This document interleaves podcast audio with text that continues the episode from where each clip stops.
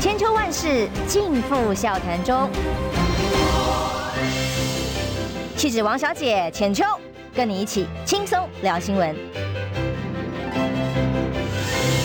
各位听众朋友，早安平安，欢迎收听中广宣网千秋万世，我是浅秋。礼拜五小周末嘛，准每天准备要放假了，大家准备心情轻松愉快一点吗？但我们今天讨论的题目还是没有办法很轻松的哈。我们邀请台湾民意基金会董事长游盈隆。哎，主持人早，大家早。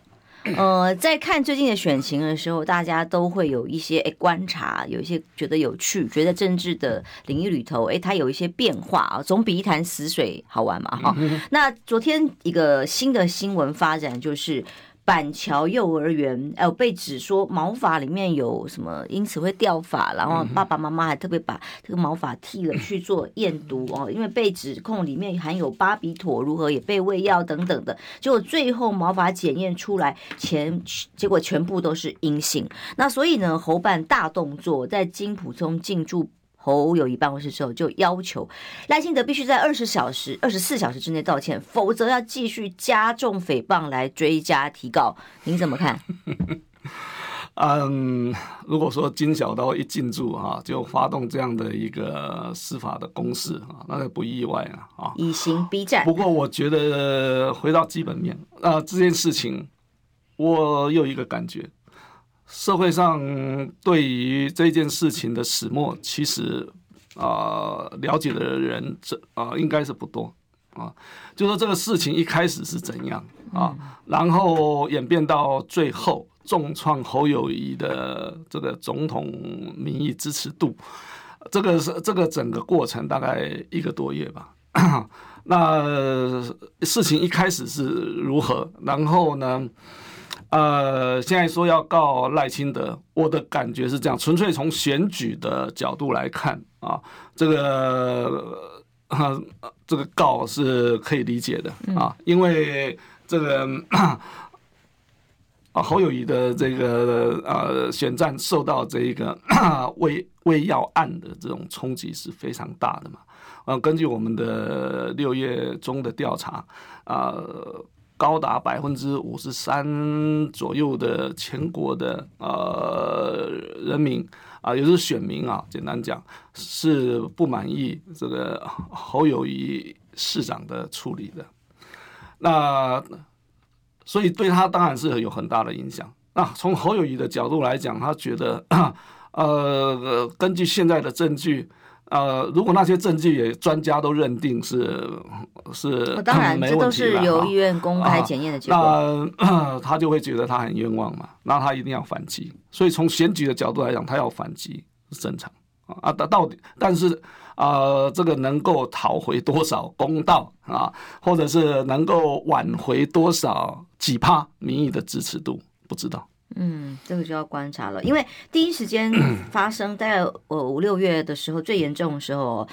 民意觉得好像最恐慌的时候是为什么？是因为民党的发言人还有几位新北市议员公开的讲，这个是不断幼幼儿园老师在喂毒之外，还有涉及新北市政府压案吃案，让这个案子一迟迟家长没有办法得到解决，然后让雪球般的越滚越大。然后其他幼儿园也有吓得大家家长说：“天哪，那我孩子能不能送去幼儿园？”然后老师吓到说：“我们不敢给孩子喂药，互相的信任瓦解哦。”那所以针对几个。议员的部分，还有像发为发言人戴维山的部分，他们引用的数字跟指控，绝对应该要接受司法检验。那但是因为赖清德他的讲的方法，是不是足以构成法律要件，还是公共事务可受公平，不知道。但的确，他是一个呃，感觉强硬起来的选举战术。嗯，啊、呃，没错啊，我觉得，嗯、呃，以这件事情来讲，因为是。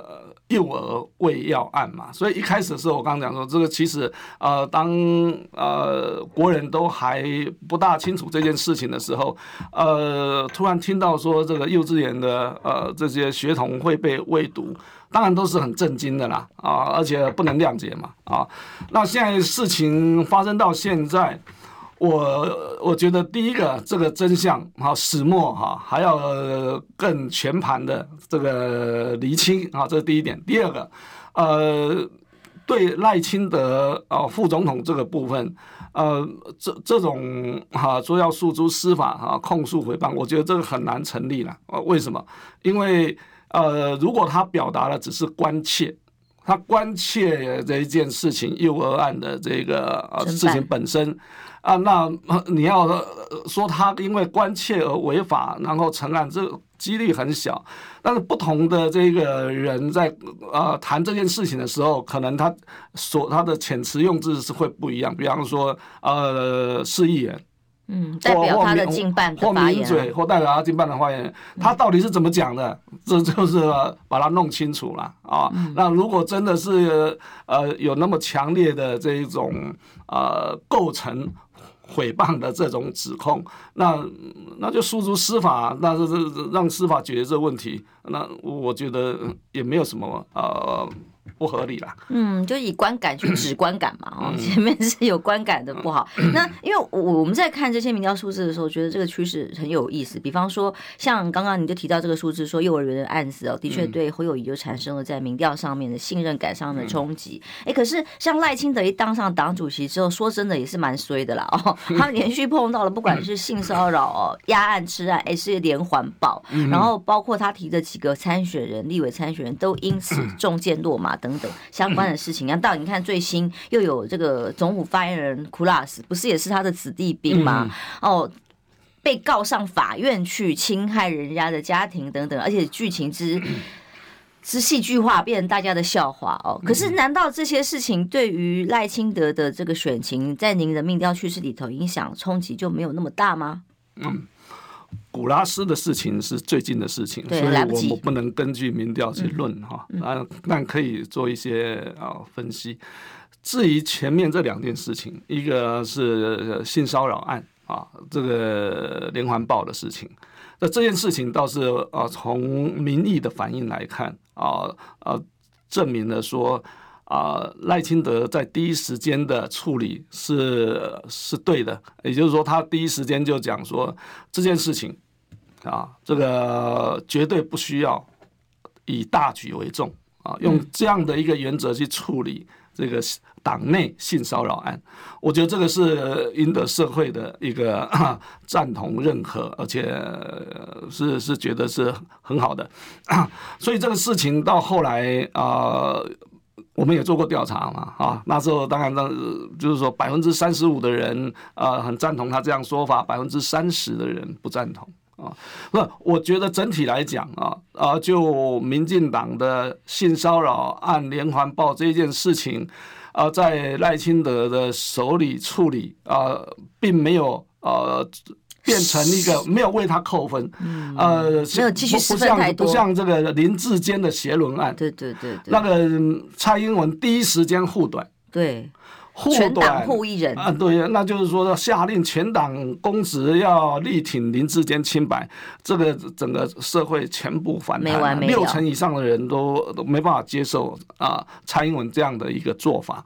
所以以两以这两个案子来讲，性骚扰案跟这个邪伦案来讲，其实他们性质上是蛮接近的。都是社会上有普遍的人都认为这是奇奇以为不可嘛，啊，这个事情怎么可能发生呢？啊，但是。呃，两个党主席的处理啊、呃，完全不同。呃呃，这蔡英文是呃护短，赖清德说我不护短，让这个效应到现在还在继续。啊、呃，对，是呃，邪轮还继续在，还没结束哎，要小心这个事情对民进党来讲，后续可能还有负面的冲击啊，这第一点。第二个就是说，关于这个提名的风波风波这件事情，党内提名风波其实。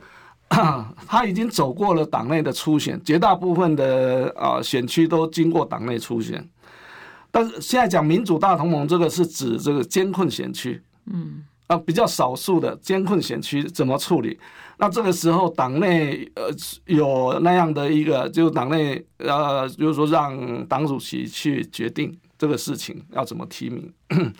呃，当然我也觉得说哈，完全将这个监控选区这个完提名的权利完全交在党主席一个人手里，这也不是很妥当啊啊！因为监控选区也有，如果如果有人呃想出来参选，那你呃。呃，没有公平的一个办法，那也会有问题啦。哦。所以呃，这一次其实你看这个所谓啊民主大联盟这件事情啊，主要就是呃永和的这个李正浩，对不对？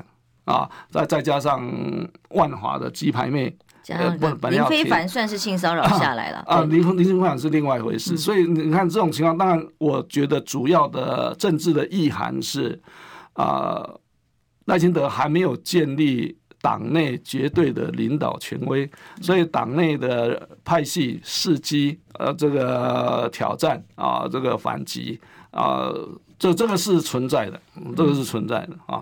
那至于说古拉斯的事情，我觉得，呃，可能赖清德觉得说，他已经请第一时间请辞了嘛，啊，也是他一路提拔的子弟兵啊。对，就这一点来讲，我觉得他目前为止还没有任何的表态或呃发言，我觉得不好。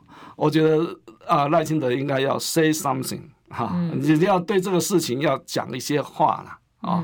那而且现在跟蔡英文一样，现在社会上流言蜚语这么多，就是说都是你的子弟兵，古拉斯也是你子弟兵。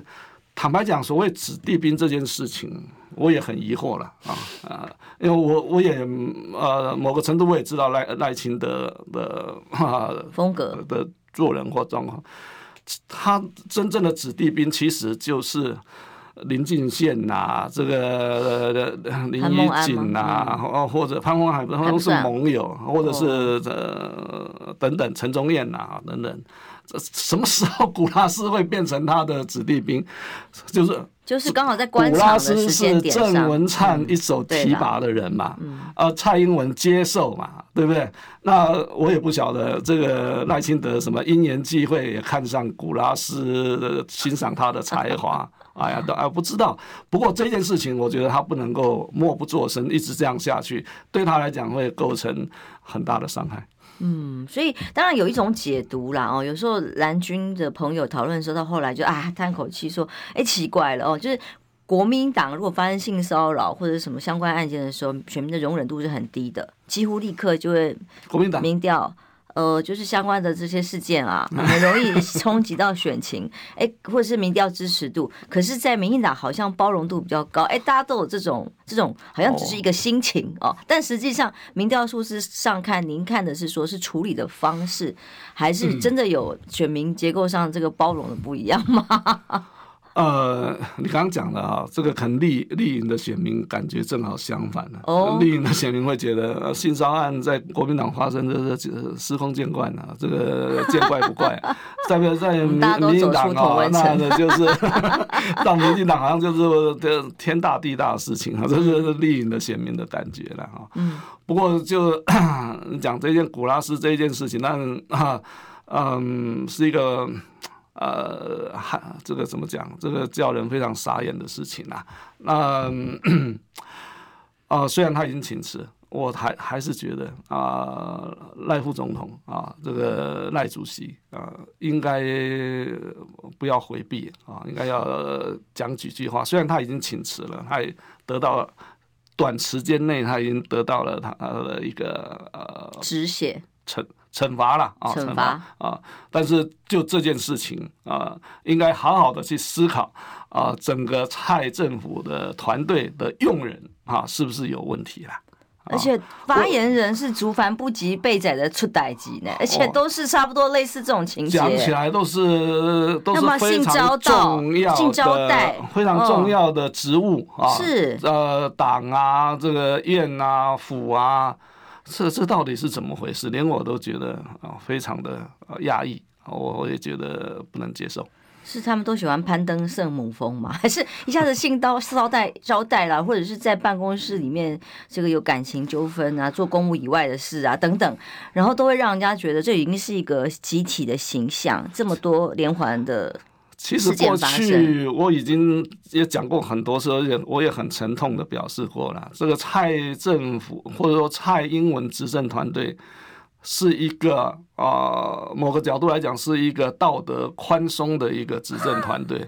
而且道德宽松到一个让人受不了的团队啊，那所以才会发生邪轮案啊、呃、这些事情，或者是、呃、这个隔一阵子就爆出来一个桃色丑闻之类的东西，都要遮盖、嗯、啊。那因为你上梁不正下梁歪呀、啊，你呃蔡总统不重视这些事情，底下的人就可以随便嘛，对不对？因为你现在个内阁里面也有不少人还是有那些问题啊，立委里面。呃，上过摩铁的人，现在也还在继续当立委。哦，还有王八千呢、啊啊。那个政务委里面的上过摩铁，也有继续在那。哦，王必胜也还在呢，小三都生小孩了。这个这整个团队的道德宽松到这个程度，一遗糊底。我觉得这个是我是很难想象。嗯嗯，的确哦，所以赖清德有没有办法跟他表明不一样？其实这个他如果没有表达意见的话，他就等于跟蔡总统的意见一样的话，那当然。又会变成另外一个效应。赖清德在二零一八年以后啊，就是说卸任行政院长之后，已经是党内的孤鸟了啊！你你要知道，当年二零一九年那一场总统初选，他被党内所有的派系，包括自己所属的新潮流系孤立啊，一个人去面对整个国家机器，对不对？啊、呃，那是多么的惨烈的一个情况啊！打到他曾经是被整个 台湾社会高度肯定的行政院院长啊，然后那他去背负赖蔡英文的执政包袱，整个他他一个人是没办法把所有的蔡政府的多年的执政包袱一肩扛起来了，没有人可以做到。包括赖清德在内，但他是去做了这件事情，所以到二零一八年我还记得，呃，在呃地方选举之前，整个呃呃台湾社会对于赖内阁的支持度也是显著的下滑，因为没办法扛起来嘛，你扛不起来，那到最后他离开行政院，然后投入啊这个 二零一九的总统的初选，那接下来就是。很坎坷的政治路，那一直到一直到现在，一直到现在才啊、呃、当了党主席，回到呃他想要的这一条，从独木桥回到阳关道。但是他们现在目前碰到的一些状况，呃，都不是什么了不起的。严严格来讲啦，对影对影响选战来讲不是了不起的，但是也不能忽略。为什么？嗯这个星星之火可以燎原，也就从小的地方的处理，如果不好，也会变成一个很严重的事情。邪轮案这种事情，我坦白讲，不要这样讲啊。林志坚的事情，其实去年七月发生的时候，哎，我就正好来上你节目，对，对不对？然后我就说这个事情严重，是啊，这是再不处理的话，这是核弹。学术界完全没办法接受，对，没办法接受。那我。我们要了解到，重点不是呃张三李四去违反了学术伦理，这个抄袭，然后的的，然后侥幸获得学位，对，然后碰到这个问题，那这个问题，呃，真正造成民进党后来声势大幅下滑的真正的问题是你处理这个问题的态度，没错，一失无。你处理这个问题的态度，而不是林志坚这一个协伦案造成的这一个啊整个民进党的溃败。嗯，到今天为止，民进党真的有学到这个经验教训吗？我有，我还是蛮担心的。嗯，好，那当然，接下来影响选战的还有一个因素，除了刚刚我们讲这些这些所谓星星之火可以燎原之外，金小刀又是一个怎么样的选战影响的因素呢？休息一下，马上回来。我关心国事、家事、天下事，但更关心健康事。我是赵少康，推荐每天中午十二点在中广流行网新闻网联播的《听医生的话》。我们邀请到的都是国内数一数二的医疗权威，给你一个小时满满的医疗资讯，让你健康一把抓。除了收听以外，还要到 YouTube 频道上订阅 I Care 爱健康，按赞、订阅、开启小铃铛，爱健康三支箭，一件不能少。千秋万世尽付笑谈中，气质王小姐浅秋，跟你一起轻松聊新闻。回来，中央宣网千秋万世，今天邀请尤应龙老师继续帮我们来分析最新的整个趋势哦，尤其是在一些关键的民调数字上，在观察整个选情变化的时候，有很指标的意义。那刚刚我们前面聊到了赖清德的阵营策略跟最近面对的难题，其实也挺多的。但是呢，侯友谊在盖洛普民调里面一度已经到了十七趴了哦，那在各家民调里都是第三名的这样的老三状态。哎，因为金普溥聪加入团队这两天，哎，整个团队看起来似乎比较有士气了哦。那么，当然新的民调还没有出来，网络上有一些雅虎啊、入口网站这种民调是也只是一个参考啦哦，没有办法真正当做民调数据来分析。可是有老师怎么看？因为过去你也跟金普聪交手过，一开始刚刚讲的那个官司，您就跟他有打过官司是吗？严格来讲，我跟他没什么交手了啊、嗯。是他告你。金普聪金教授在政大的时候，还曾经很好意的来请教过我。嗯，我那时候在东吴大学。因为他 也号称在选战策略很会弄民调，他他对那个也有兴趣了。嗯，那可能也是他想研究的东西。呃，讲过节太沉重，不过如果有问题的话，完全都是金先生一手造成的。呃，我这样讲啊，这个 在二零一一年的时候，那时候啊、呃，我有一段时间经常上这个民视的争论节目，头家来开讲，是谢志伟现在的驻德代表主持的。啊，当时跟我们一起每天都在这个呃民视的一些人，包括郭正亮教授啊，啊，都我们都经常去了啊。那一次，包括郭正亮也被告啊。哦，原来亮对，曾经是金溥聪的被告。你知道金溥聪为什么要告我们吗？就因为有一天晚上，谢志伟的节目我就呃，根据呃一条新闻，就是啊。亲民党主席啊，这个宋楚瑜啊，明公开的啊指控啊的金普通做假民调了啊，那个新闻大家回去再看一看，都都都在嘛，现在也不不会说消失掉。我们当年就只跟就从这个新闻事件去做一些评论，我倒也没有说这金普聪去做假民调。不过那个事情，这个呃，阿亮也讲了一些话嘛，那他他这个金普聪就受不了了，就告了啊。那我我真的觉得很压抑，我觉得很压抑，就是他的标准战略。对啊，那这是一点。另外一个就是有一次啊，马英九总统啊，在选前啊，这个 这个二零一一年吧，也是选前啊，他就啊在总统府。这个召见五院院长，然后就谈扁案嘛。然后谈扁案的时候，隔没两天啊，呃，这个最高法院就判决就下来啊，就就非常巧合了。作为一个新闻事件，我们也记得讨论了这个事情，在头家来开讲。结果呢，呃，金普通也来告我们，啊、那结结果呢，连告两次，那。当然，都是诽谤，大家都知道嘛。他说我们这个诽谤啊什么，结果都是败诉嘛。呃，金普聪告我们都是败诉嘛。哈，呃，我这一辈子还没有告过人呐，不过被被告的都是败诉。所以我觉得要小心呐，这个金金氏风格啊，在这方面呃可能要小心一点。这个赖阵营哈，现在现在这个 你说。胃药案这个就就蛮像的嘛，刀是有可能杀到赖这里，蛮 蛮蛮像的啦。就是说这种风格，你知道这个呃十几年前他告我们呃，那其实我是呃舅舅啊啦啊，这个事情啊，啊你要出出来评论事情，你这自己要心理准备了，不要不要你碰到了你就去面对他。那我们坦荡荡啊，这没有什么问题。但是这。如果说说这是当年他的风格，金小刀的风格，那现在啊、隔了十几年了，对不对？隔了十几年了，这个但是呢，虽然十几年，可是江山易改，本性难移啊，真的风格还会是一样的。我倒觉得哈，目前这一个案子，啊，胃药案去告这个，只只是二零二三这个大选的一个小插曲而已啦，真正的大菜还没有上啊。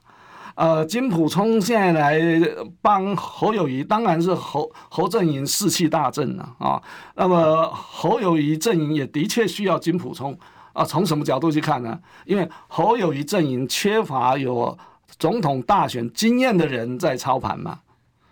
呃，就这一点来讲，柯文哲也是一样。柯文哲现在最大的弱点之一就是没有啊、这个有过总统大选操盘的人去帮他操盘嘛，所以这个就会比较混乱嘛啊。那金普通现在进驻这那这个侯办。啊，当执行长那就是军师了啊，就是就是孔明了啊。那这个军师呃，未来就看他了。我倒是因为这件事情，我联想到当年的一件事情，宇昌案。二零零一、二零零二零一一、二零一二那一个啊，总统大选，那时候金普聪当执行总干事啊。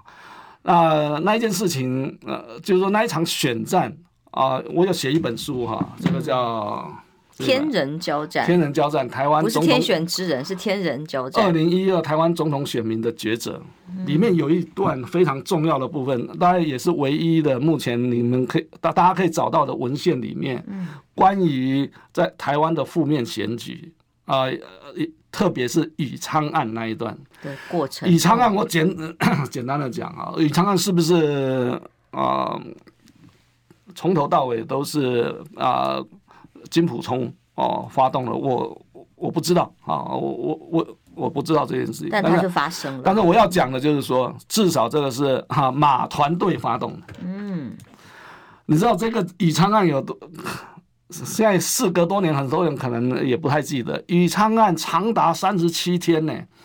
宇昌案是史上最大的，而且公司最凌厉的，而且也最不分公司呃的之分的，不管国家行政中立的，呃，就是说文官行政中立的这样的一场全面性的这个啊、负面选举的公司。那你知道所谓的 negative campaigning 是啊、所有的民主国家里面的常态。负面选举不是说一定不好。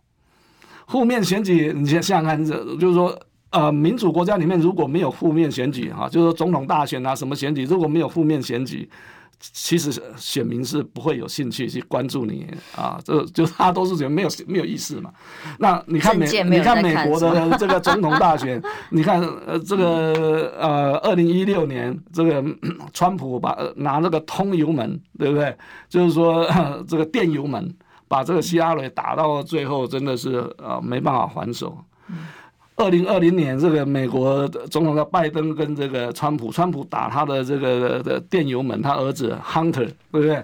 那也是负面选举打到非常彻底。可是我忍不住讲，二零二零韩国瑜的被负面选举，才真的是铺天盖地。那你 抄家灭族。OK，好，所以那我要讲回来这件事情。金溥聪呃，应该很清楚，当年长达三十七天的这个宇昌案，他打到这个整个啊、呃、蔡阵营啊，这个蔡英文呃阵营完全招架无力，而而且大家还记得那时候，其实有啊、呃、蔡阵营有一个三只小猪的攻势，三只小猪公式何其凌厉啊！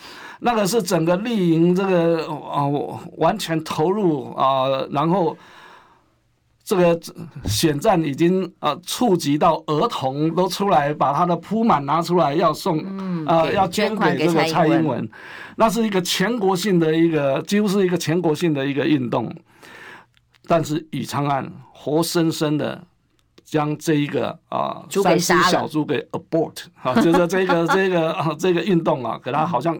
冻结起来啊！嗯，你知道选前两天啊，这个蔡正营，我我有可靠的消息，蔡正营还还开始在开香槟庆祝哦，觉得二零一二他们已经赢了哦。为什么？因为三只小猪的这个凌厉的攻势，已经让无数的这个甚至包括操盘者在内都啊都都沉沉醉在里面，觉得这一局已经是赢了。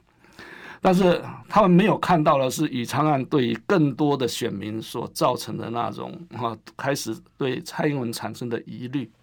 嗯，虽然事后证明以昌案呃蔡英文也全身而退啊。以昌案就是当年所谓的这个国发基金这个补助这个以昌生计跟这这这样的一件事情嘛，啊，那是涉及至少在追司法追诉上没有成案。你知道当年这个案子是国民党那时候当然是马英九当总统，那时候是哦五院啊，这个结合五院的力量，行政、立法、司法、考试、监察，没有你有没有看过这种这种阵仗呢？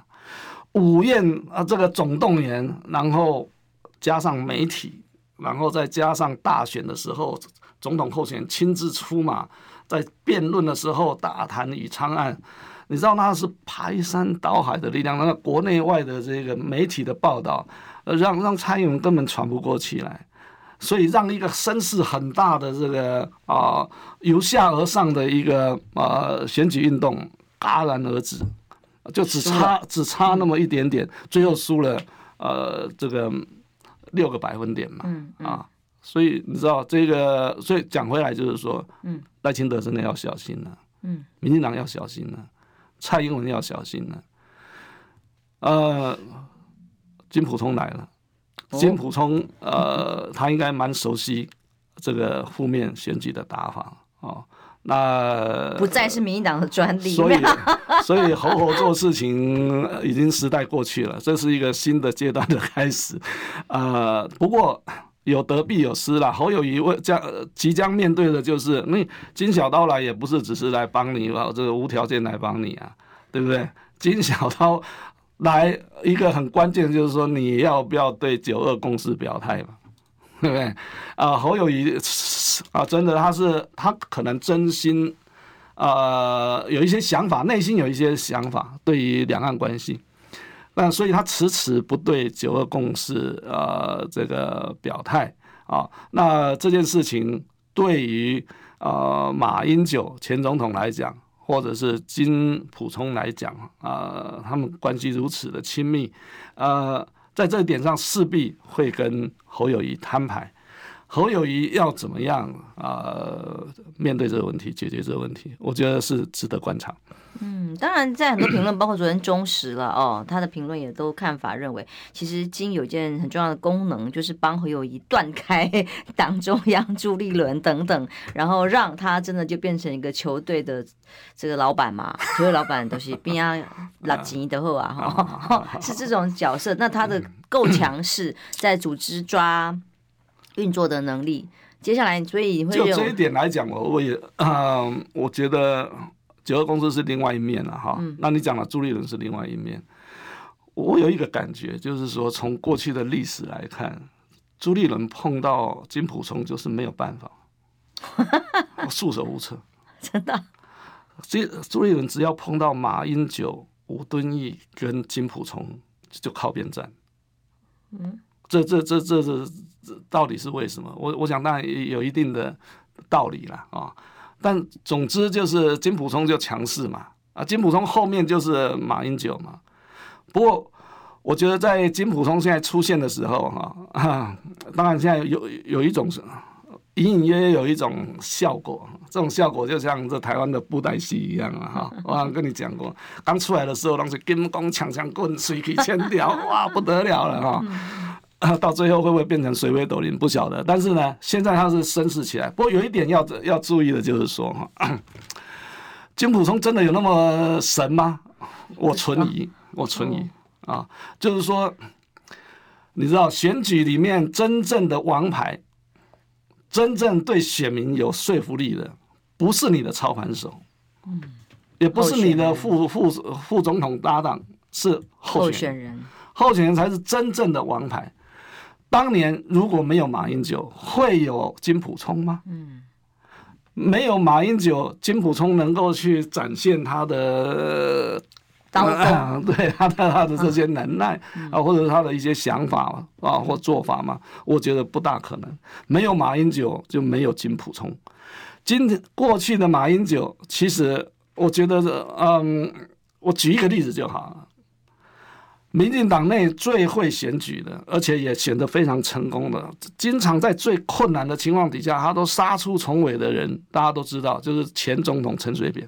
嗯，可是我私底下听陈呃陈总统讲过马英九，呃，可能他公开也讲也讲过，他称呼马英九是一个政治艺人，艺人，艺人艺术的艺人啊，敬地给人啊，哦，他觉得简直没有办法碰到这种政治艺人，简直没有，即便阿扁都觉得很难去面对这个马英九的这种啊。呃魅力，这种群众魅力，尤其是对于蓝营的那种群众的那种啊致命吸引力。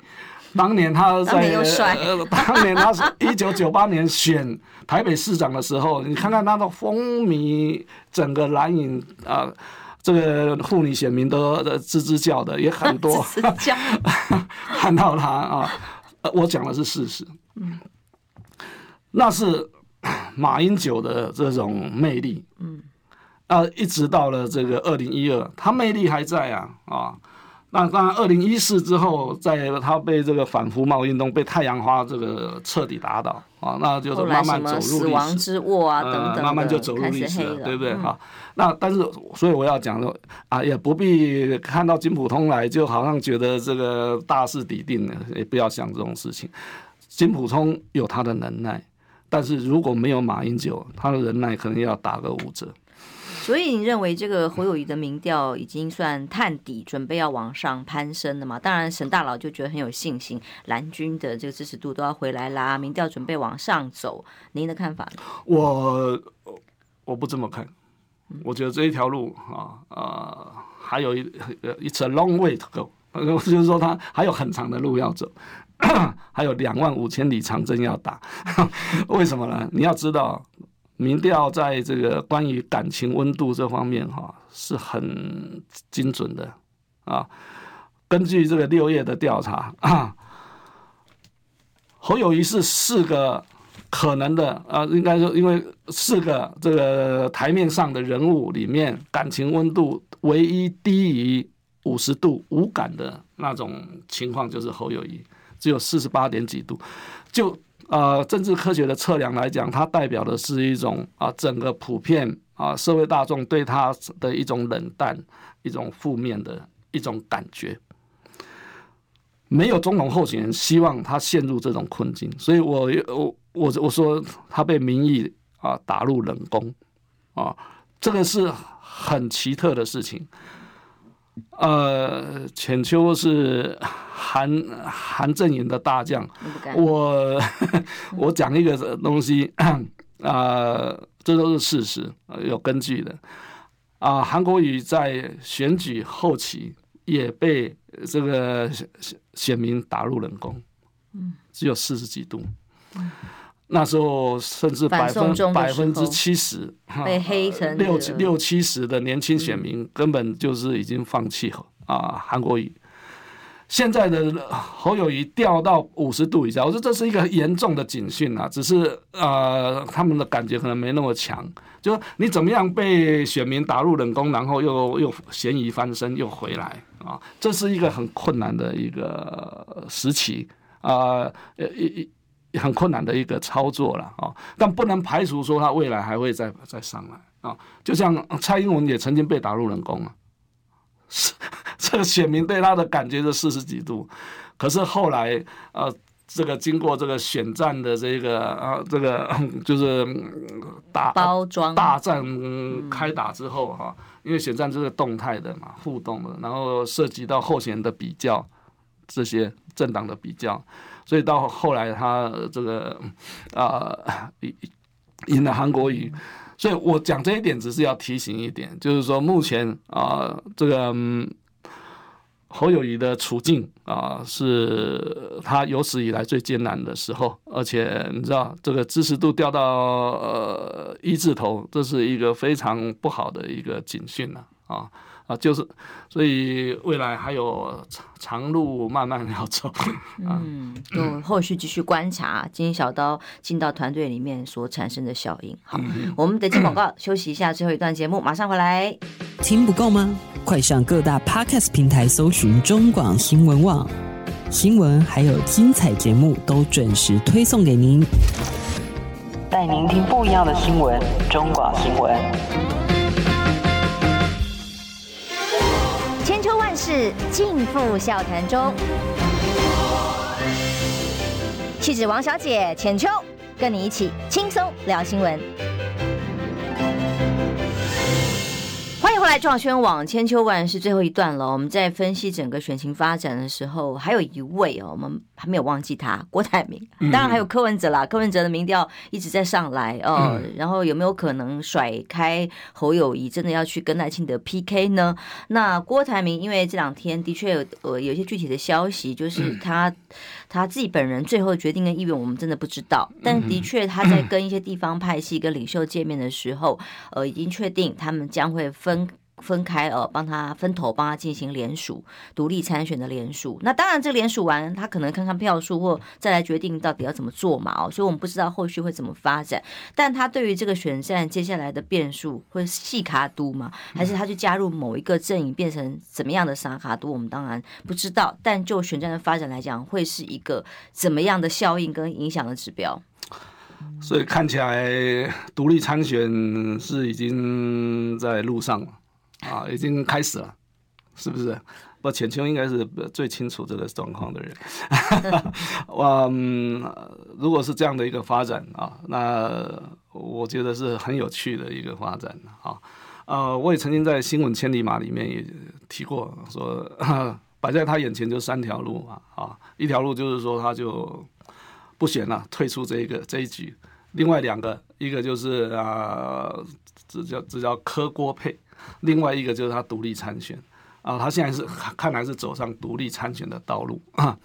我觉得就这个选择来讲啊，嗯，你站在其他政党的立场去看，可能会有不同的感觉；站在选民的立场去看这件事情，又会有不同的感觉啊啊！政党有政党的利害关系要考虑嘛，选民可能会觉得说何妨。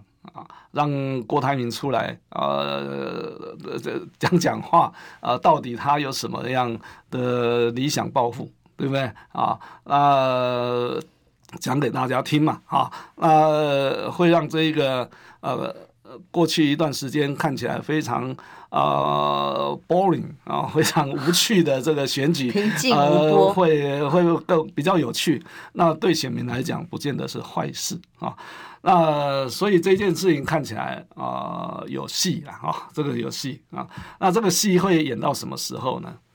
我觉得呃，从制度面来讲，那就是会演到呃十一月嘛啊，十一月左右，就是要登记前，登记前，然后选委会要看你这个够不够嘛啊，大概二十九万啊，这个公民联署嘛。啊，不难了。所以这一段时间还有一段蛮长的时间，我觉得，所以、呃、未来这段时间，呃，好戏连棚啊！啊，我倒我是觉得哈、啊、很有意思了哈、啊。我要讲一点，就是说哈、啊，最近的郭郭董，那个然后果冻，我说的。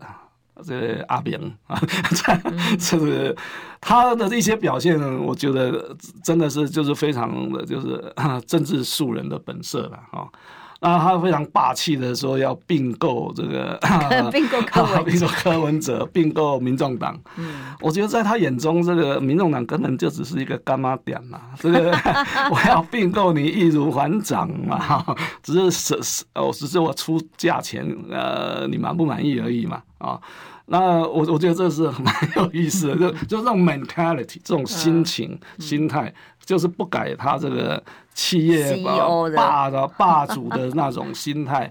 站在呃柯文哲的立场来讲，他觉得你要并购我，这个他听起来也不大爽了啊。所以他是说啊，这政治不是只有利益，还有包括理念的哈。可是我觉得在某个程度来讲，你也不能。呃，说一定，呃，这个民众党或柯文哲本人有没有在期待一些更好的 deal？并购要有条件嘛，对不对？嗯、呃，就像 Toshiba 被被被被并购一样，呃呃等等，所以未来这些变数啊，要怎么样呃怎么样发展不晓得，啊这。柯文哲之前，他讲了一句话，我觉得我也有觉得蛮压抑。他说，呃，他不排除退选，对不对？对呀、啊，我觉得这是释放讯息、合作讯息。排除退选，他是在等待什么？对啊，等待果陀吗？果陀还是等待果冻？他就不晓得，让他等待一个，甚至是国民党合作，因为比方说，昨天朱立伦喊出来说：“ 哎，这个第一选区，台中第一选区的蔡壁如，他可以礼让，就是在这些小鸡的各种合作的选项上啊，就在等待一些他觉得呃划算的地哦。”对，都说不定啦啊！台湾毕竟是一个民主国家，我觉得这些也不是什么罪恶啦啊。那就是说，呃，政党政治的运作嘛，都政台面上的人物有他的盘算嘛啊。那所以未来会蛮好玩的。你刚刚都讲蔡壁如，蔡壁如跑到台中去挑战蔡其昌，这有戏。嗯，因为国民党的确在那选区目前提不出人的挑战蔡其昌。呃，蔡其昌可能面对他这个参选以来啊，他是多届的立委了吧？几届？四届、五届，嗯，可能最艰困的 一场选举，没错啊。呃，蔡壁如就呃来势汹汹，有一点可能很多人还没有感觉到，为什么郭台铭会在台中啊、呃，就是说中部发动他的这个联署？当然，有些地方政治人物在抬轿，这是很自然。但是你不要忽略另外一点，中台湾跟南台湾跟北台湾是不一样的。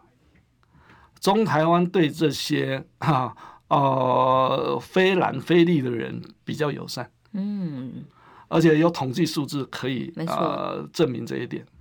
所以呢，啊，民众党，你看民众党在中部地区。如果以目前的这个呃，这个所谓三党呃规模都差不多的情况底下啊，民民进党二十四，民众党二十二，这个国民党二十，如果是这样的一个规模的话，你会发现，其实，在中部也是差不多是这种情况。嗯，所以呃，民众党要么没有候选人，如果有候选人，必定对。该地区中部啊，包括啊台中啊彰化南投，都会有一定程度的影响啊。那所以这里面有想象空间。嗯嗯，的确哦。所以如果万一柯文哲呃不就是郭台铭真的加入了选举的时候，那真的是对于选战就会产生绝对是对柯跟侯更不利的效果了。从大。的趋势来讲，那肯定是嘛，因为这个我我我们要了解这竞争结构的问题啊啊，然后竞争结构是说啊有多少候选人去参选，然后才是选民结构的问题啊。那选民结构目前看起来，赖清德这四成是稳稳的，他跟当年的阿扁总统拼死。拼死拼活拼到这个百百分之三十九点三，这个状况是不一样啊。他现在是执政党，以前阿 阿扁是在野党，就是小党。二十几年前，现在呢 呃赖清德，我们开玩笑说他是稳坐钓鱼台。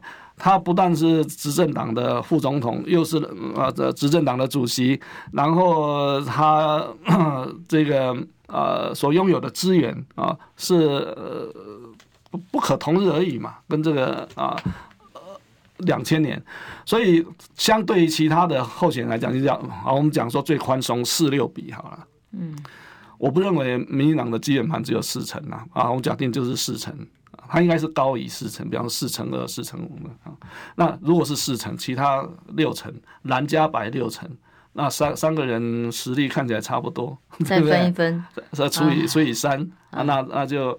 把这个啊、呃，把这个过程走完啊，这个、呃、大家哈哈一笑，这个、嗯、就是跟接下来就是未来。除非大家都合作，那可是合作是不是等于、啊、等于那六成？这又是一个问题。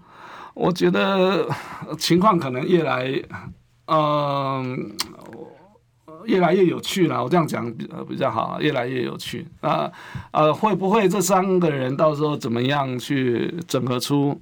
呃呃，一个人或者是支持一个人，我觉得可能性不大了。我觉得可能性不大，呃，比较可能还是郭柯或柯郭了哈。因为郭台铭跟侯友谊已经是我我觉得某个程度来讲，应该也是势同水火了啊。所以就这种情况来讲，未来的发展主要是郭台铭跟啊、柯文哲。好，我先谢谢两位斗内昂梭哈跟言语，你们都是帮韩国瑜抱不平啊，谢谢你哦。今天谢谢呃老师到我们节目上来，祝福大家平安健康。